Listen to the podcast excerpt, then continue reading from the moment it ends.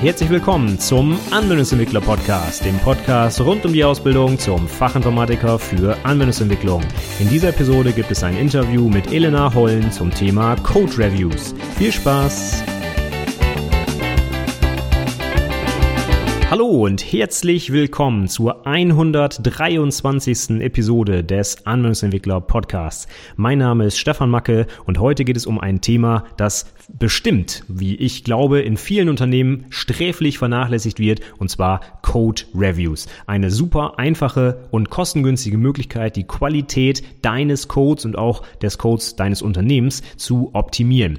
Und bevor ich da jetzt noch weiter drüber schwadroniere, leite ich direkt über zum Interview denn Elena Hollen, mit der ich heute darüber spreche, hat ihre Bachelorarbeit zum Thema Code Reviews geschrieben. Die kann uns also sehr gut Auskunft über das ganze Thema geben. Ich wünsche dir viel Spaß beim Interview und ja, auf geht's.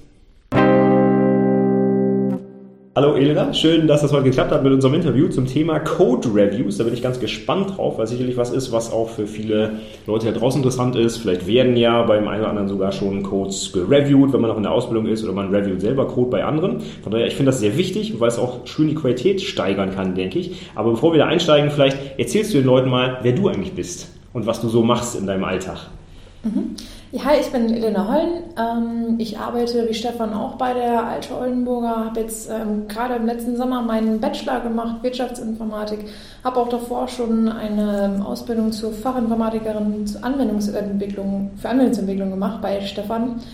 Ähm, genau, bin jetzt seit Sommer arbeite ich ja, mache noch nebenbei einen äh, Master Wirtschaftsinformatik an der Ostfalia Hochschule, äh, nebenbei im Online-Studium und äh, was ich jetzt hier machen darf, ist so ein bisschen technische Dokumentation, Dokumentationsmanagement. Äh, da geht es dann um ja, die Erfüllung von Compliance-Anforderungen, ähm, DSGVO, GOBD und so weiter. Äh, das geht dann um Verfahrensdokus, äh, Benutzerdokus, Projektdokus. Und auf lange Sicht gesehen wäre es mir auch ein Herzensanliegen, ähm, Software-Dokumentation hier irgendwie nochmal einen Blick reinzuwerfen, da noch mehr machen zu können. Mhm, genau. Okay, da brauchen wir auf jeden Fall später noch eine Episode zum Thema Software-Dokumentation, das äh, höre ich da schon raus. Aber was macht man denn als technischer Redakteur dann so im Tagesjob? Also schreibst du da wirklich die ganze Zeit nur Texte oder wie kann man sich das vorstellen? Mhm. Ähm, also es äh, ging am Anfang darum, ähm, ja, die Dokumentation der ja, Rechnungslegung oder wie soll man sagen, äh, wie wir Rechnungen schreiben, ähm, etc. zu dokumentieren, beziehungsweise weiter zu dokumentieren. Da habe ich wirklich den ganzen Tag nur geschrieben, eng mit dem Fachbereich zusammengearbeitet, ähm, mit denen dann so Anwendungsdokumentation ja, geschrieben, Benutzerdokus. Äh, und jetzt geht es eher in die Richtung, oder geht es viel um Compliance-Anforderungen. Ähm, die DSGVO äh, steht ja vor der Tür, da darf ich dann viele Sachen mit den Leuten zusammenschreiben und äh, ja, hm, darf jetzt oder mache jetzt demnächst auch äh, die Dokumentation von, einem, von einer Fachabteilung, die Leistungsabrechnung äh, oder die Leistungsabteilung bei uns. Ähm, das ist auch wieder der zusammen, die Zusammenarbeit mit den EDV-Lern und auch mit den Fachbereichen. Und es geht natürlich auch um Sachen wie äh, Dokumentationsmanagement, äh, wie bekomme ich es hin, dass es nicht einfach nur ein Wirrwarr von irgendwelchen Dokumenten auf dem äh, Dateisystem ist, sondern dass das ein bisschen Struktur hat. Und Genau. Ich bin jetzt auch gerade erst mit angefangen, ist auch eine neue Stelle, von daher sind das noch viele Sachen, die dann irgendwie zusammenkommen. Okay, aber du bist ja, als du angefangen hast, ähm, schon im Bereich Informatik gestartet. Wie, wie bist du denn damals überhaupt zur Informatik gekommen? Hat sich das schon immer irgendwie interessiert oder wie kam es dazu, dass du da eine Ausbildung bei mir gemacht hast? Nee, überhaupt nicht. Ähm, ich habe heute, heute nochmal in Gesprächen mit, äh, mit, mit, mit Kollegen äh, festgestellt, dass ich überhaupt gar kein Nerd bin, ganz im Gegenteil. Bin auch so überhaupt nicht angefangen. Ich habe ähm, ein eine Wirtschaftsgymnasium besucht und habe dann da BWL und auch Informatik gehabt. Wir haben dann so Sachen gemacht wie PHP, HTML, CSS, ähm, SQL und das hat mir sehr gut gefallen. Ich wollte meinen Job machen, bei dem ich Probleme lösen kann, äh, damals zumindest. Und bei mir BWL gut gelegen hat, auch gut gelegen hat, ähm, habe ich mich dann für Wirtschaftsinformatik entschieden und dieses Probleme lösen, ja, da bietet sich die Anwendungsentwicklung ja eigentlich sehr an. Und mh, mm, war dann auch froh, als ich hier anfangen konnte. Und so bin ich dann dahin gekommen und habe mich dann aber während des Studiums entschieden, okay, Äh, Softwareentwicklung schön und gut, aber 24-7 das zu machen, na, nicht unbedingt. Deswegen äh, hatte ich auch die schöne Möglichkeit, hier dann einen anderen Bereich bearbeiten zu dürfen. Mhm, okay. Und äh, ja, falls es jemand interessiert, wie so ein duales Studium abläuft, habe ich zum Beispiel auch schon mal mit Elena darüber gesprochen in einer Episode. Wird natürlich alles in den Shownotes nochmal später dann verlinkt. Aber trotzdem noch eine Frage, die ich eigentlich jedem Gast hier immer stelle. Du hast ja mal eine Zeit lang programmiert. Gibt es da so eine Art Lieblingsprogrammiersprache, mit der du mal gearbeitet hast? Oder findest du die alle gleich gut oder wie sieht das aus? Ja, also ich habe ja bei Java gelernt. Ähm, das ist auch nach wie vor meine äh, Lieblingsprogrammiersprache. Ich mache im Studium, wenn wir dann was programmieren müssen, äh, für Module wie zum Beispiel sowas wie quantitative Entscheidungslehre, ähm, mache ich auch immer alles mit, mit Java. Das äh, bietet sich da auch immer ganz gut an. Habe ja daneben ja noch Natural ein wenig gelernt. Java nach wie vor. Okay, sehr schön, das passt zu mir. Inzwischen mag ich die Sprache auch ganz gerne, weil ich aber damit arbeiten muss. Und ne, wie war es noch, der, der, der, das Stockholm-Syndrom, wenn ich meine Entführer äh, lerne zu lieben, so ist es auch mit Programmiersprachen. Ja, ich finde inzwischen ganz gut, ist ja auch gerade Java 10 rausgekommen mit coolen neuen Features. Also ich mag die Sprache inzwischen auch ganz gern. Ja, sehr schön. Dann würde ich sagen, äh, gehen wir mal ins Thema des heutigen Interviews, nämlich zum Thema Code Reviews. Und ich finde, glaube ich, da wäre ein Einstieg ganz gut, wenn du ein bisschen mal erzählst, wie du zu dem Thema gekommen bist, denn du hast dich in deiner Bachelorarbeit damit auseinandergesetzt. Vielleicht kannst du mal so ein bisschen ähm, erzählen, worum es da eigentlich ging. Was hast du eigentlich so gemacht? Genau, äh, vor jetzt mittlerweile einem Jahr schon bin ich mit der Bachelorarbeit angefangen. Ähm, da hat man sich ja vorher überlegt, okay, was kann man Schönes machen? Und ich habe dann jedes Glück gehabt, dass ich mir ähm, erstmal ziemlich frei aussuchen konnte, okay, was möchte ich denn machen? Das muss natürlich äh, hier reinpassen und auch uns Mehrwert bringen. Und ähm, ich wollte gerne was machen oder mich mit Softwarequalität hier beschäftigen und bin dann auf Extreme Programming gestoßen, was Stefan ja auch schon im Rahmen der Ausbildung erklärt hatte. Und äh, ja, habe mich dann darum gekümmert. Das war dann die, das Thema war die Qualitätssteigerung in Softwareentwicklungsprojekten durch den Einsatz von Extreme Programming Ansätzen. Ähm, und das Ziel war es halt, mit Praktiken des, von Extreme Programming ähm, zu schauen, wie man hier die Softwarequalität ähm, oder die Werte, die hier gelebt werden, noch verbessern kann. Mhm. Also ich finde XP immer ein wichtiges Thema, wird auch häufig ja mal in der Prüfung abgefragt, zumindest in der mündlichen. Kannst du mal einmal was zu diesen Praktiken sagen? Hat das irgendwie, ähm, was verbirgt sich eigentlich dahinter? Okay, erstmal so als ähm, Einstieg, das wurde von äh, Kent Beck als Leben gerufen, den kennt man ja eigentlich schon. Der hat 2000 ein Buch dazu geschrieben, als 2015, weiß ich gar nicht, äh, eine Neuauflage ge gehabt.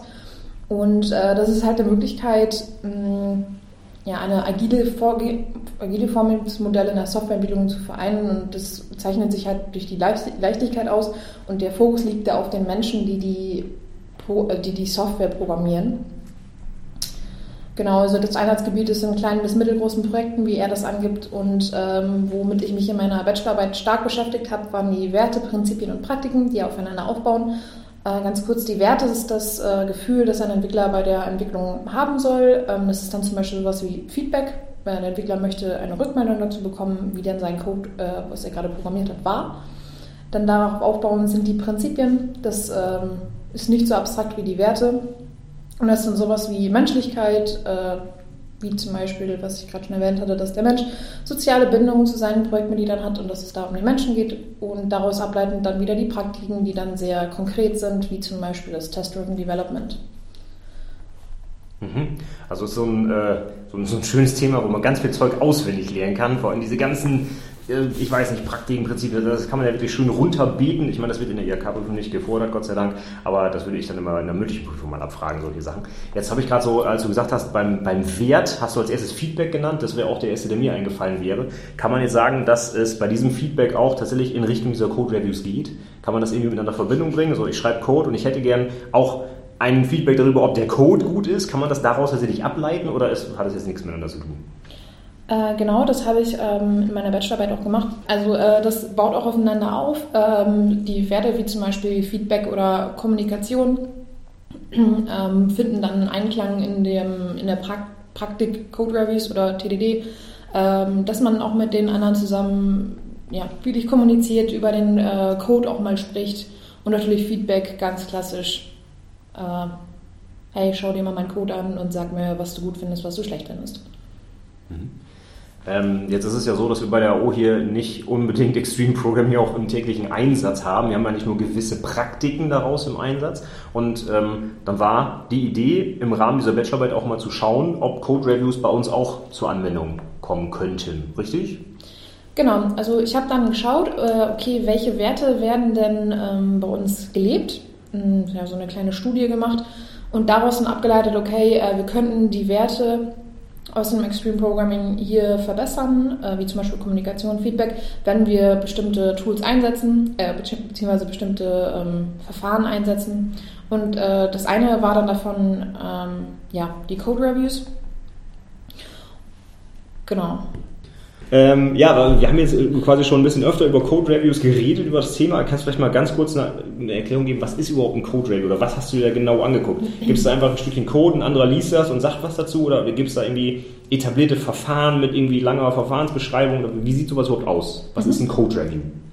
Ein Code Review ist erstmal eine manuelle Prüfung von äh, Software ohne automatisierte Vorgänge es gibt dann zum einen den Autor, der den Code entwickelt hat, und den Reviewer, äh, der sich den Code auf Grundlage seiner Erfahrungen ähm, anschaut. Der untersucht den dann auf Fehler und ähm, schreibt Anmerkungen dazu. Es gibt da verschiedene Varianten, wie zum einen das äh, Walkthrough, wo man äh, gemeinsam beim Ort, beim Autor in kleinen Gruppen sich den Code anschauen kann.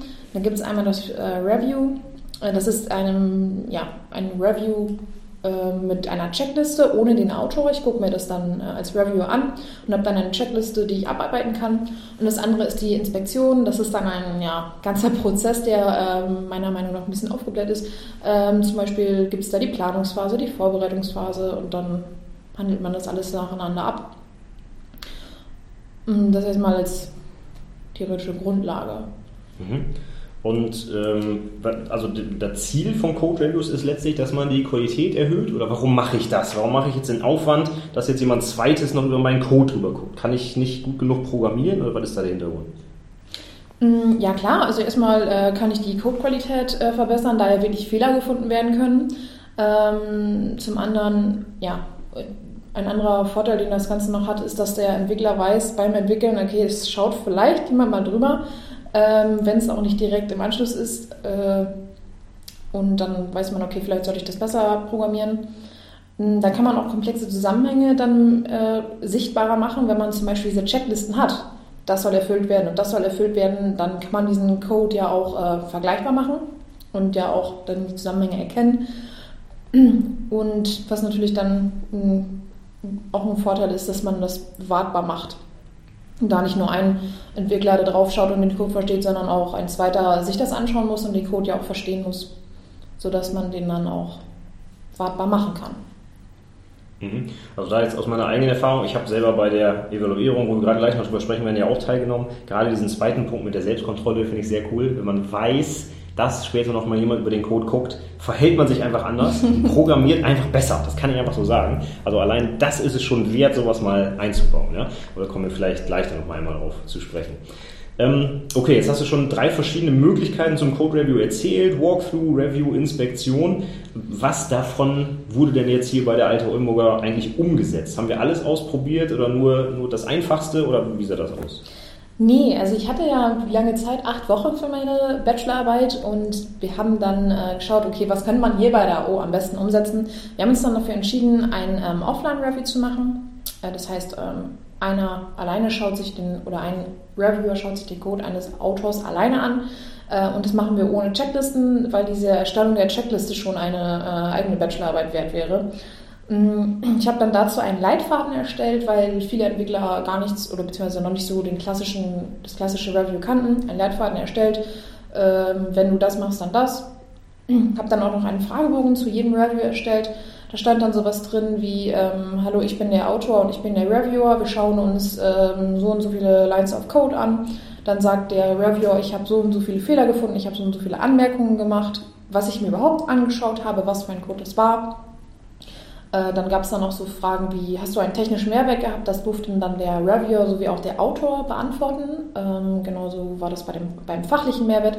Äh, also technischer Mehrwert wäre dann sowas wie, hallo, ich habe neue Sachen in Java gelernt. Und ein fachlicher Mehrwert wäre dann sowas wie, ähm, oh, ich kannte das noch gar nicht bei der Leistungsabteilung oder im, Rechnungs, äh, Rechnungswesen-Code. Mm, genau, so sind wir, sind wir da erstmal rangegangen. Dann haben wir eine Testphase gemacht über drei Wochen mit 17 Entwicklern. Und ähm, es wurde halt gesagt, okay, es sollte jeder Entwickler einmal in der Woche ein Review machen und einmal reviewen. Und ähm, das war dann sozusagen auf freiwilliger Basis mit, hey, mit der Ansage, mach das mal bitte. Und wir haben dann 26 Reviews gemacht ähm, innerhalb der drei Wochen. Und ja.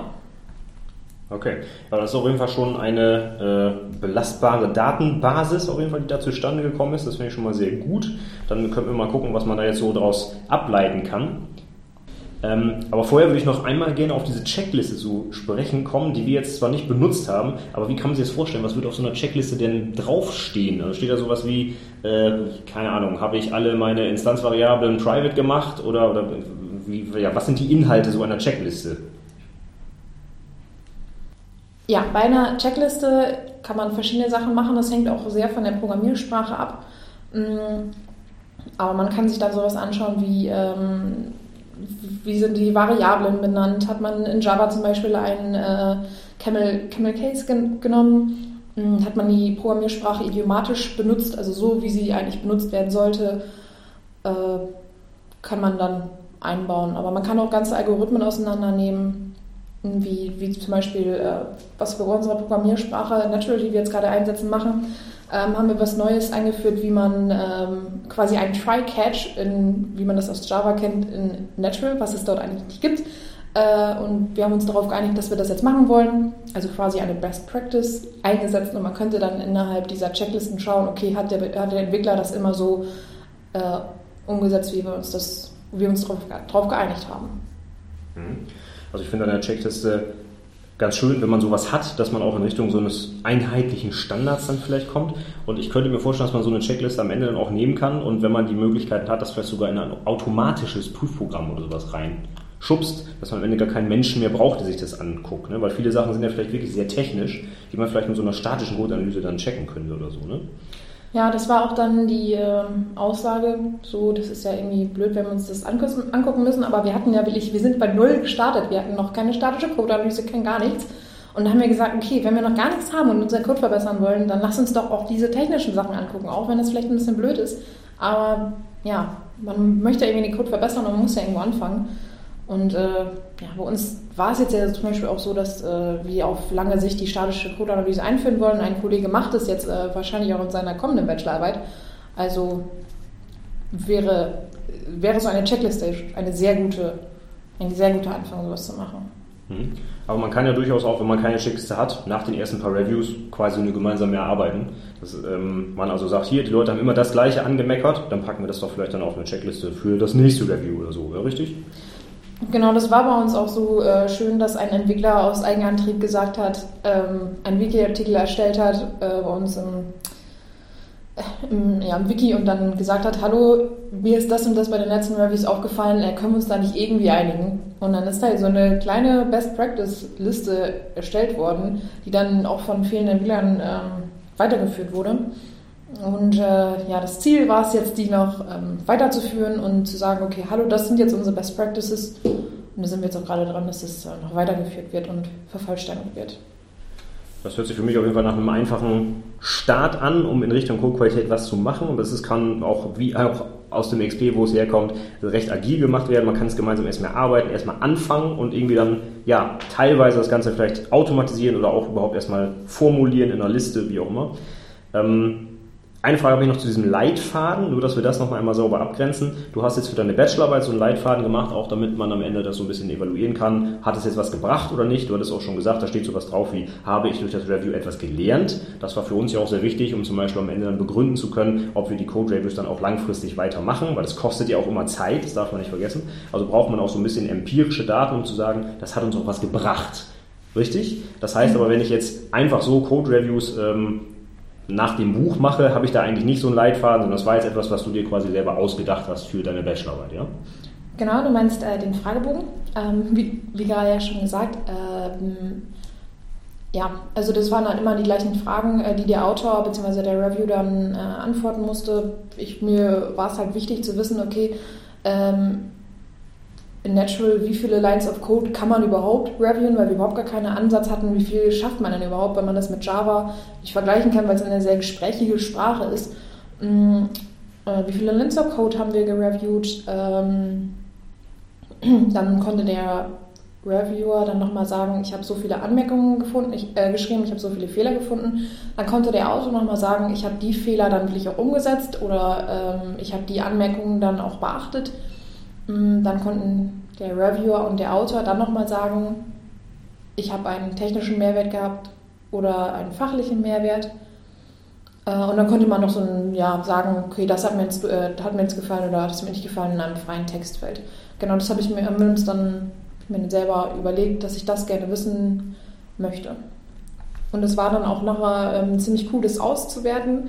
Ähm, genau, da kam dann auch bei unserer Studie nachher raus, dass wir 350 Anmerkungen und 18 Fehler in 30.000 Lines of Code äh, gefunden haben oder geschrieben haben. Ähm, mit innerhalb von 26 Reviews, was ja schon sehr gut war, war fand ich. Wir haben auch gesehen, dass es einen äh, großen technischen Mehrwert gab für den Autor und den Reviewer. Also jeder konnte was vom anderen lernen. Und, ähm, und es gab auch einen fachlichen Mehrwert, der aber jetzt nicht so groß war, weil dann erstmal sich dann da reinfinden musste, okay, ähm, Code-Reviews und äh, ich muss mir erstmal einen anderen Code anschauen, den ich überhaupt nicht kenne, weil wir da auch so rangegangen sind, dass wir nicht gesagt haben, äh, innerhalb der Abteilung bei unseren 17 Entwicklern, ach, die drei Entwickler haben ja den gleichen ähm, arbeiten ungefähr an der gleichen Sache oder die anderen drei Entwickler, sondern äh, da hat der Auszubildende den Senior-Entwickler äh, gereviewt und umgekehrt.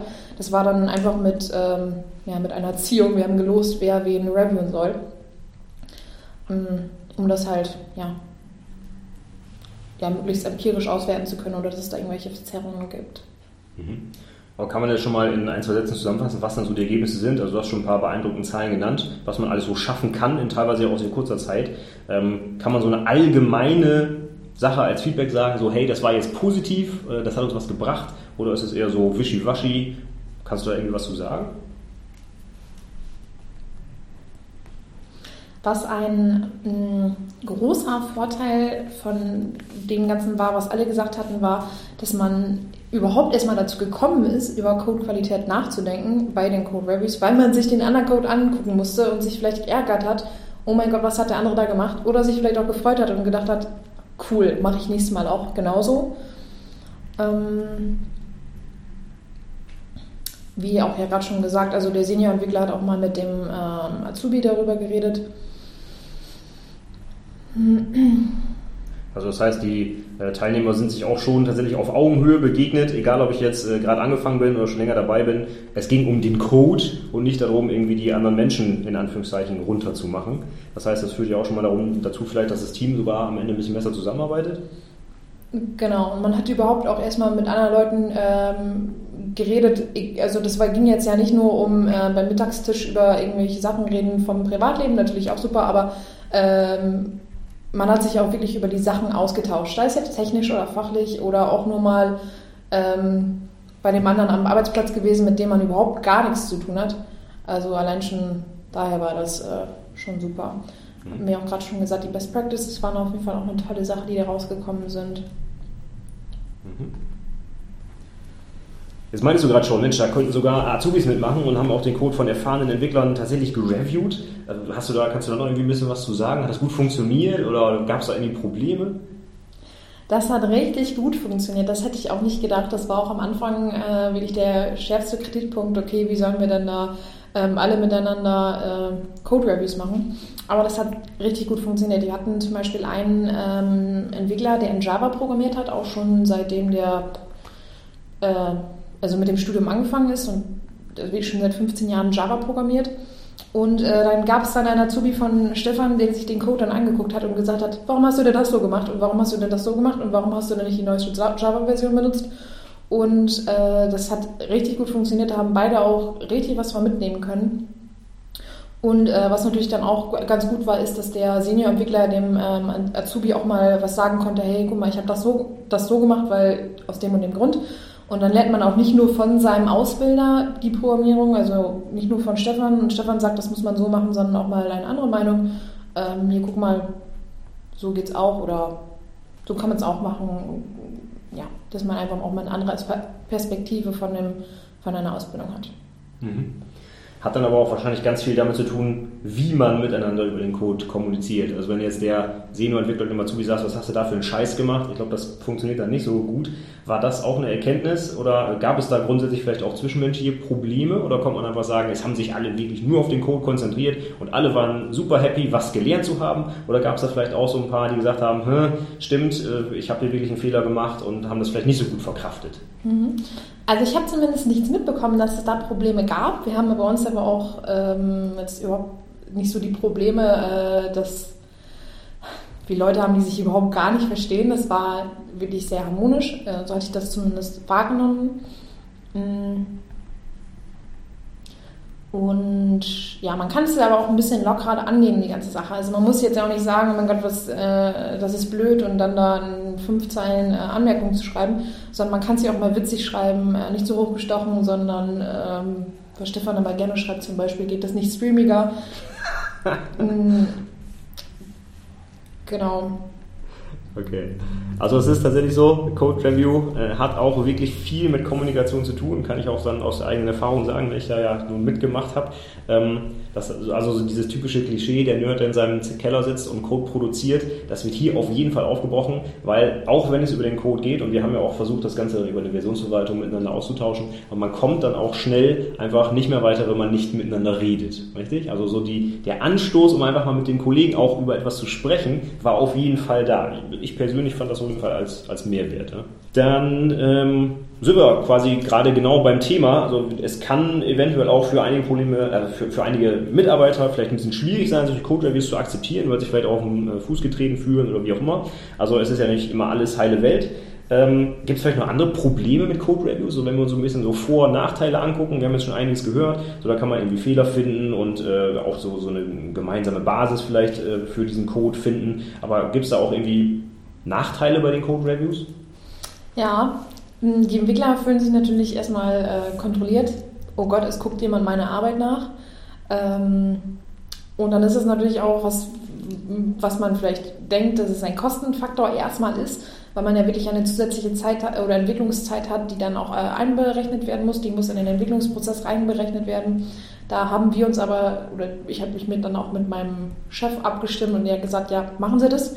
Also ähm, da auf jeden Fall die Unterstützung geholt. Und was Stefan ja vorhin auch schon angesprochen hat, dass man einfach einen falschen Fokus setzt und äh, immer nur finden möchte, oh mein Gott, was hast du denn da programmiert und äh, du hast das falsch gemacht. Darum geht es gar nicht, sondern das Ziel sollte, oder man sollte immer das Ziel verfolgen, gemeinsam die Codequalität zu verbessern und nicht zu sagen, der hat den, den und den Fehler gemacht. Ähm, bei der Einführung hm, gibt es noch mehr Tipps, die man oder die ich geben könnte, äh, die mir da aufgefallen sind ist, dass es erstmal sowieso eine Ablehnungshaltung gibt. Also ich kann mich an das äh, erste Gespräch erinnern, zu dem ich eingeladen habe, hallo, wir wollen jetzt Code-Reviews machen. Da saßen wir erstmal alle und okay, gut. Äh, mit was kommt sie da jetzt? Aber ähm, nachdem man dann erstmal angefangen ist, dann erstmal alle am Ball ist, dann ist es auch wesentlich einfacher, als wenn man sagt, so wir machen jetzt Code-Reviews und Punkt. Mm, dann war es ganz gut, dass es einen, also mich als Kümmerer gab, sagen wir mal so, dass äh, da wirklich einer, ein Ansprechpartner war und ähm, dann auch gesagt hat, so und so ist das jetzt und zu den Terminen eingeladen hat. Ja, dann sollte man, dann sollte man auch nochmal schauen, dass man äh, den, die Code Reviews in den Entwicklungsprozess irgendwie integriert. Das haben wir jetzt bei unserer Testphase, äh, bei der ersten Testphase nicht gemacht. Wir haben aber noch eine zweite Testphase gemacht, ähm, die dann über einen längeren Zeitraum ging und äh, wo wir dann auch Sachen, die in der ersten Testphase bemängelt wurden, nochmal anders gemacht haben. Also man sollte sich auf jeden Fall dann auch um die Meinung der Entwickler ähm, kümmern und die sagen, wenn die sagen, einmal die Woche ist uns zu viel als Review, dann sollte man darauf achten und sagen, okay, dann ähm, machen wir das jetzt anders. Mhm. Worauf ich eigentlich hinaus wollte, ist die Integration in den Entwicklungsprozess, dass man schaut, okay, machen wir das jetzt nach der Entwicklung, vor dem Test, äh, bevor wir das auf die QS äh, bringen oder wie wollen wir das da einsetzen. Und was auch immer schön ist, ist der ähm, Einsatz mit anderen Praktiken zusammen. Äh, wenn man zum Beispiel noch ein Prep-Programming macht und äh, das dann nochmal von jemandem reviewen lässt, also wenn da kein schöner Code bei rumkommt. Nein, aber das kann man auf jeden Fall mit der anderen Praktiken noch ähm, miteinander verbinden.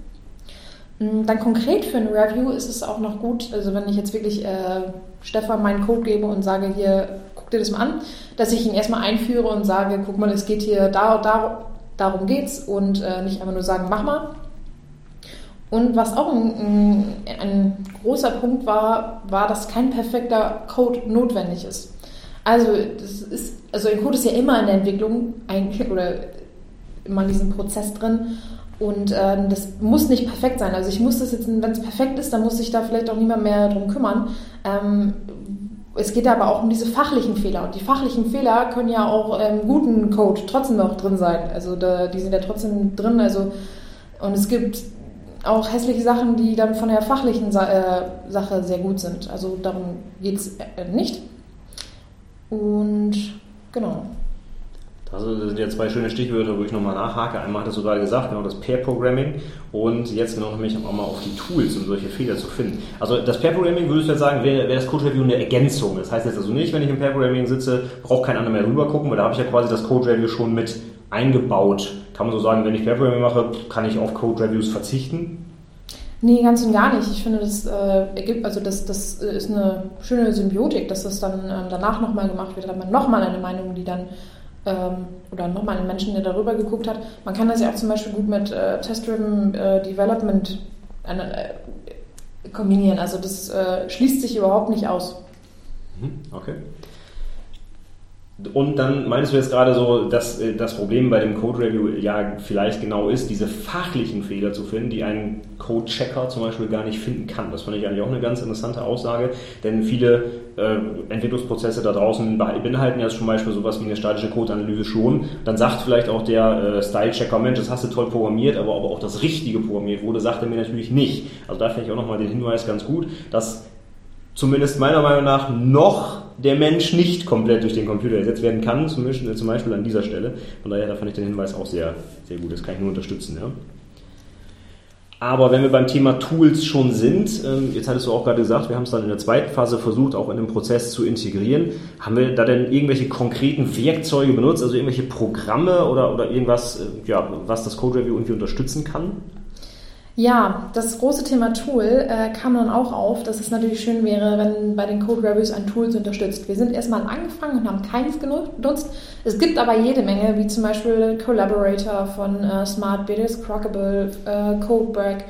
Mm, es gibt jede Menge Sachen am, ähm, am Markt. Uns war es aber erstmal wichtig, dass unsere Anforderungen an das Tool erfüllt werden. Also wir brauchten auf jeden Fall eine, ähm, eine IDE-Plugin für unser Eclipse äh, sodass wir dann nicht an zwei Stellen da irgendwie schauen müssen, okay, wo ist der Code. Ähm, dann wollten wir nicht, dass irgendwie in drei oder zwei Datenbanken dann nochmal äh, gespeichert haben.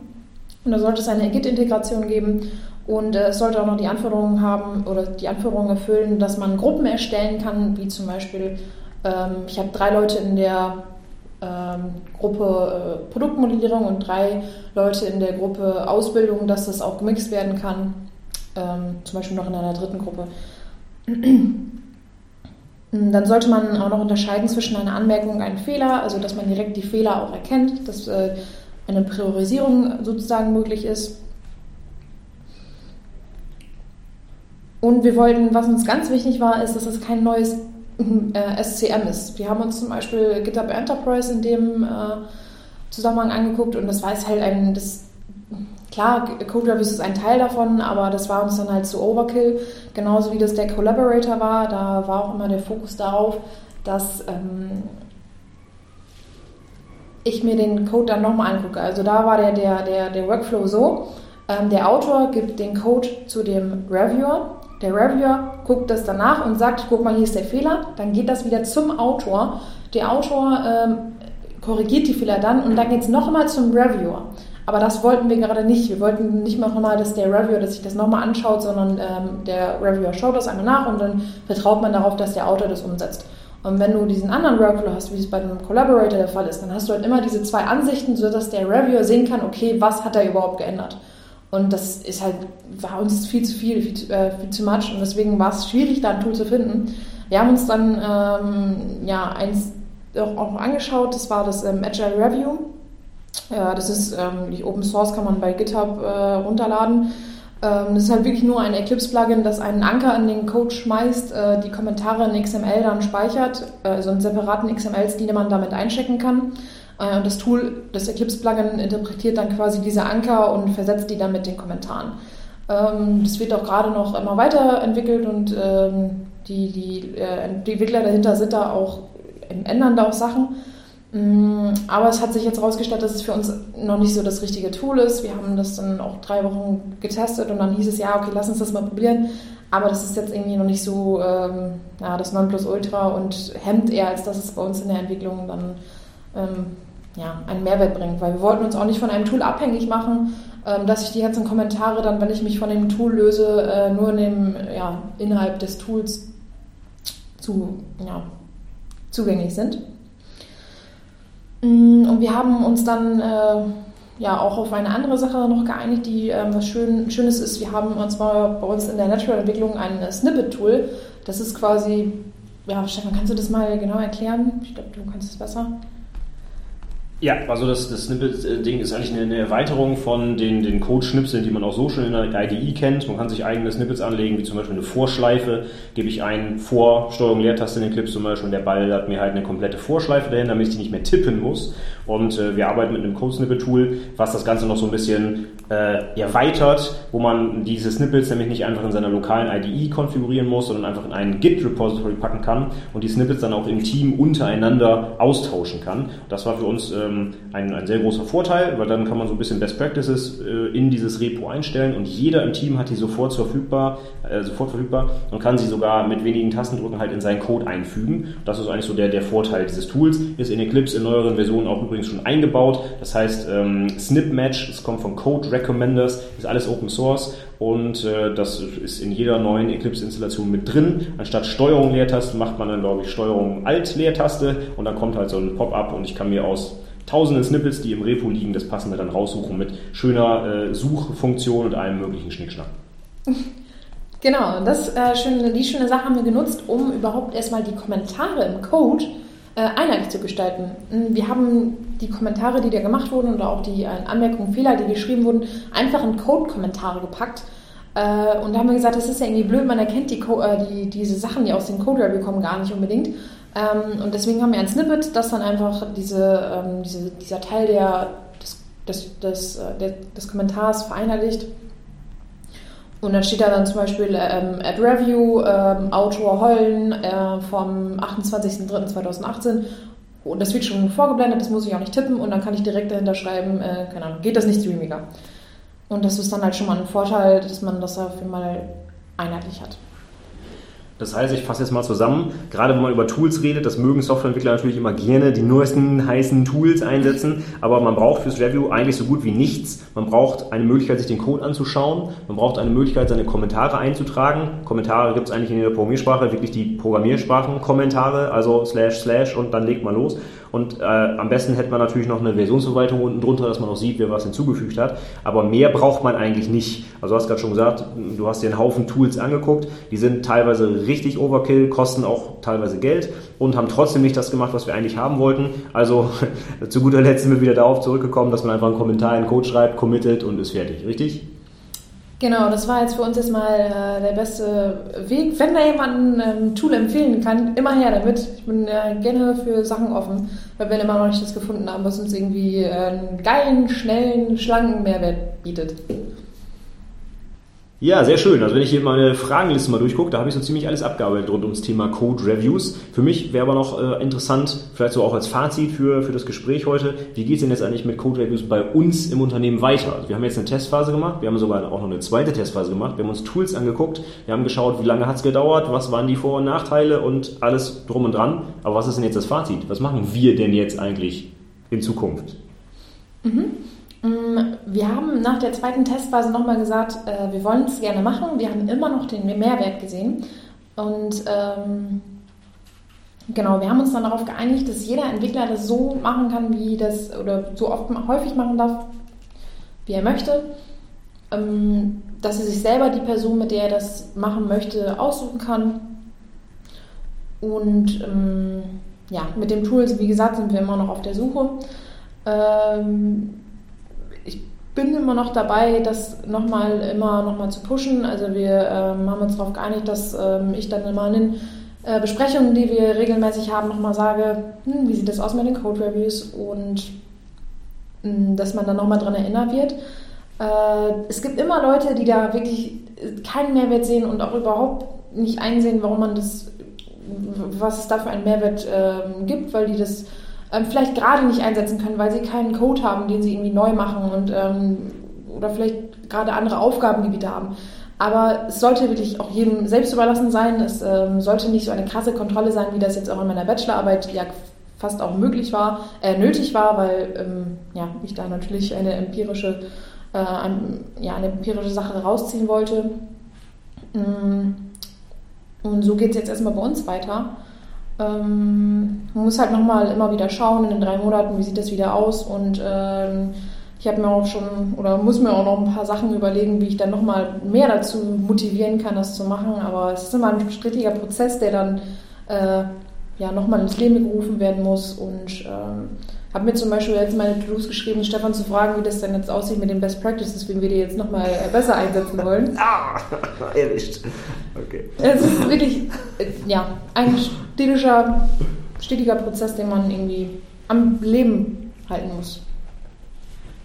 Das glaube ich sofort. Äh, auch aus eigener Perspektive, Motivation in fremden Code zu schauen, ist nicht immer da, weil es für mich natürlich erstmal einen Arbeitsaufwand darstellt, natürlich, von dem ich selbst erstmal ja auch nicht unbedingt Mehrwert habe. Wobei man das vielleicht ein bisschen im größeren Kontext sehen sollte. Denn auch ich bin ja dafür zuständig, dass, oder als, als jeder Entwickler ist man ja dazu zuständig, ähm, auch dafür zu sorgen, dass die Codequalität insgesamt im Unternehmen auch steigt. Und das kann man hier natürlich machen, auch wenn es für mich persönlich erstmal Arbeit ist. Und manchmal, und ich würde sogar sagen, nicht nur manchmal, lernt man ja auch wirklich was dabei. Ich finde das ein ganz tolles Tool, gerade auch für Azubis, wenn sie in fremden Code reinschauen und äh, auch selbst wenn es der Code von einem anderen Azubi ist, der vielleicht nicht ganz so viel weiter ist als man selbst, aber einfach vielleicht andere Denkanstöße zu kriegen, andere Problemlösungsansätze zu finden, das fand ich also äh, eigentlich den zentralen Mehrwert bei dieser ganzen Geschichte. Und am Ende kommt dann sogar auch noch ein, ein etwas besserer Code raus für das Unternehmen. Was mich vielleicht persönlich als letztes noch einmal interessiert, hast du am Ende auch noch so eine Art monetäre Betrachtung gemacht, so gerade wenn man vielleicht in der Situation ist, dass man es nicht einfach selbst entscheiden kann, jetzt mal mit 17 Leuten Code-Reviews einzuführen. Gibt es da irgendwas Handfestes für die Chefs da draußen, wo man sagen kann, Mensch, probier das mal aus, das lohnt sich auch aus irgendwie, äh, keine Ahnung, Zahlensicht, ist sowas möglich? Ja, äh, die Grundlage für die äh, Reviews, dass ich erstmal die Entwickler dafür motivieren konnte, okay, lass uns mal unsere Fehler anschauen, war ähm, so eine Betrachtung, wann sind Fehler am teuersten. Und äh, die sind natürlich am Anfang, wenn es in der Entwicklung ist, am günstigsten und nachher, wenn die schon in produktiven Code sind, äh, natürlich dann äh, umso teurer.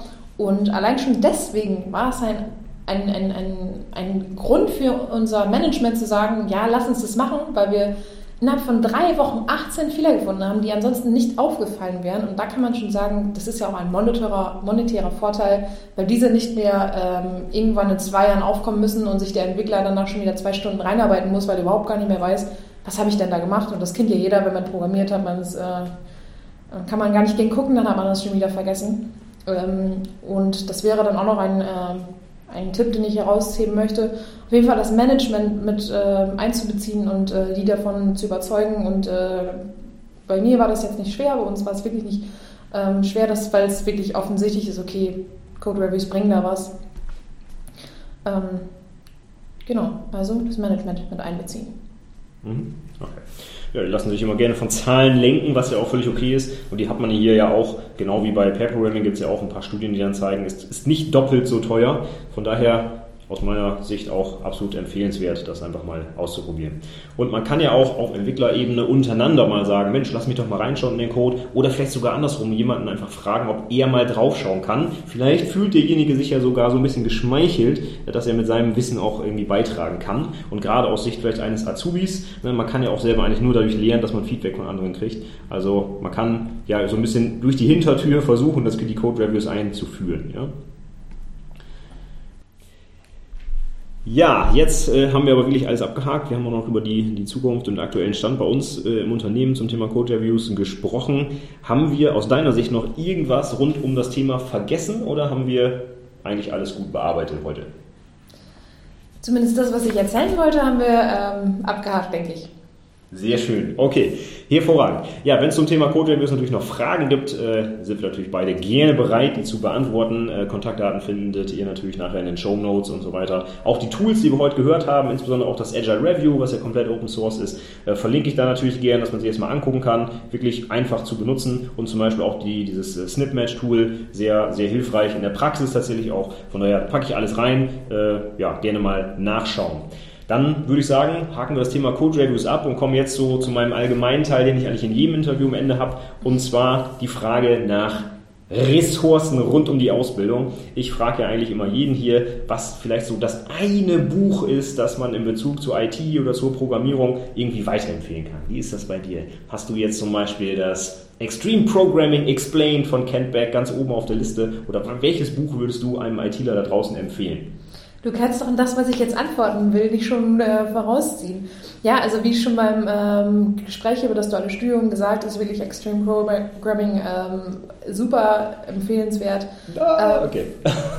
Sehr gut. Es gibt ähm, schöne Zusammenfassungen. Ähm, es wird nicht nur, es geht nicht hardcore um äh, Programmierung oder nur um Code, sondern auch um zwischenmenschliche Sachen, was mir persönlich auch sehr wichtig war, ähm, wie die Werte ja schon gesagt haben.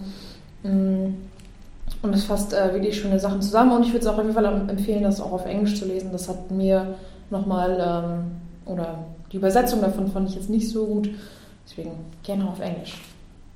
Okay, ja, sehr schön. Ja, wenn, wenn ich dir das jetzt äh, vorweggenommen habe, das wusste ich jetzt. Das war tatsächlich nicht abgesprochen, ja. Also ich, ich hatte das Buch auch gelesen, ich fand es auch sehr schön, ja. Äh, du darfst gerne noch ein zweites nennen, wenn du möchtest.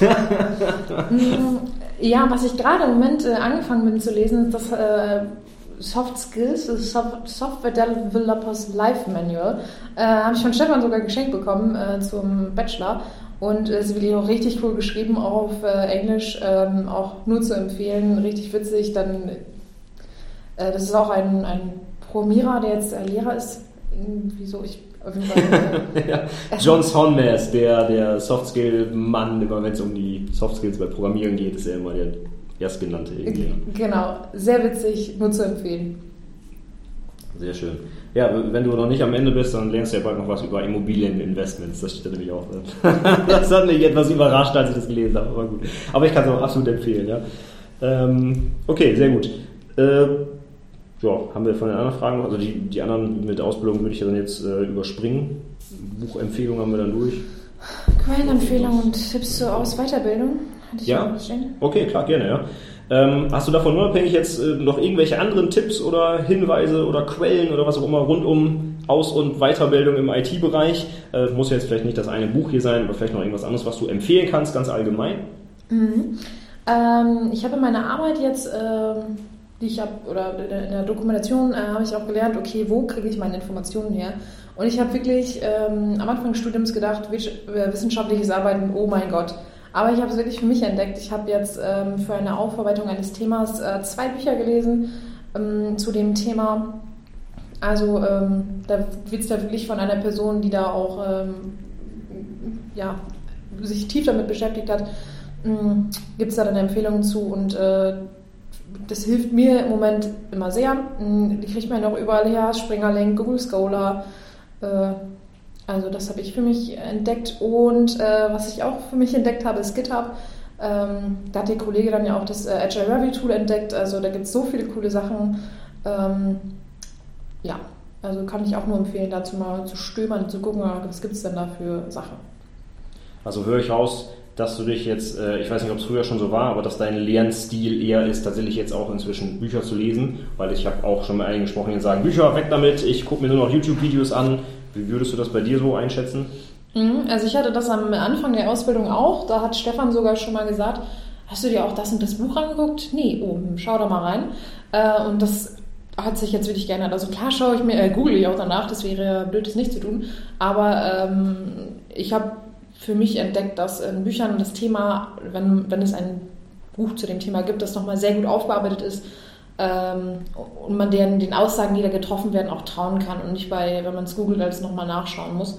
Und mir hat das da sehr gut geholfen, vor allen Dingen auch äh, bei der Arbeit kann ich natürlich keine YouTube-Videos gucken und äh, da, deswegen sind da Bücher da ähm, empfehlenswert und dann kann man die auch äh, im Studium dann ja auch noch rezitieren, was dann nochmal dann einen zusätzlichen Mehrwert bietet. Auf jeden Fall, ja.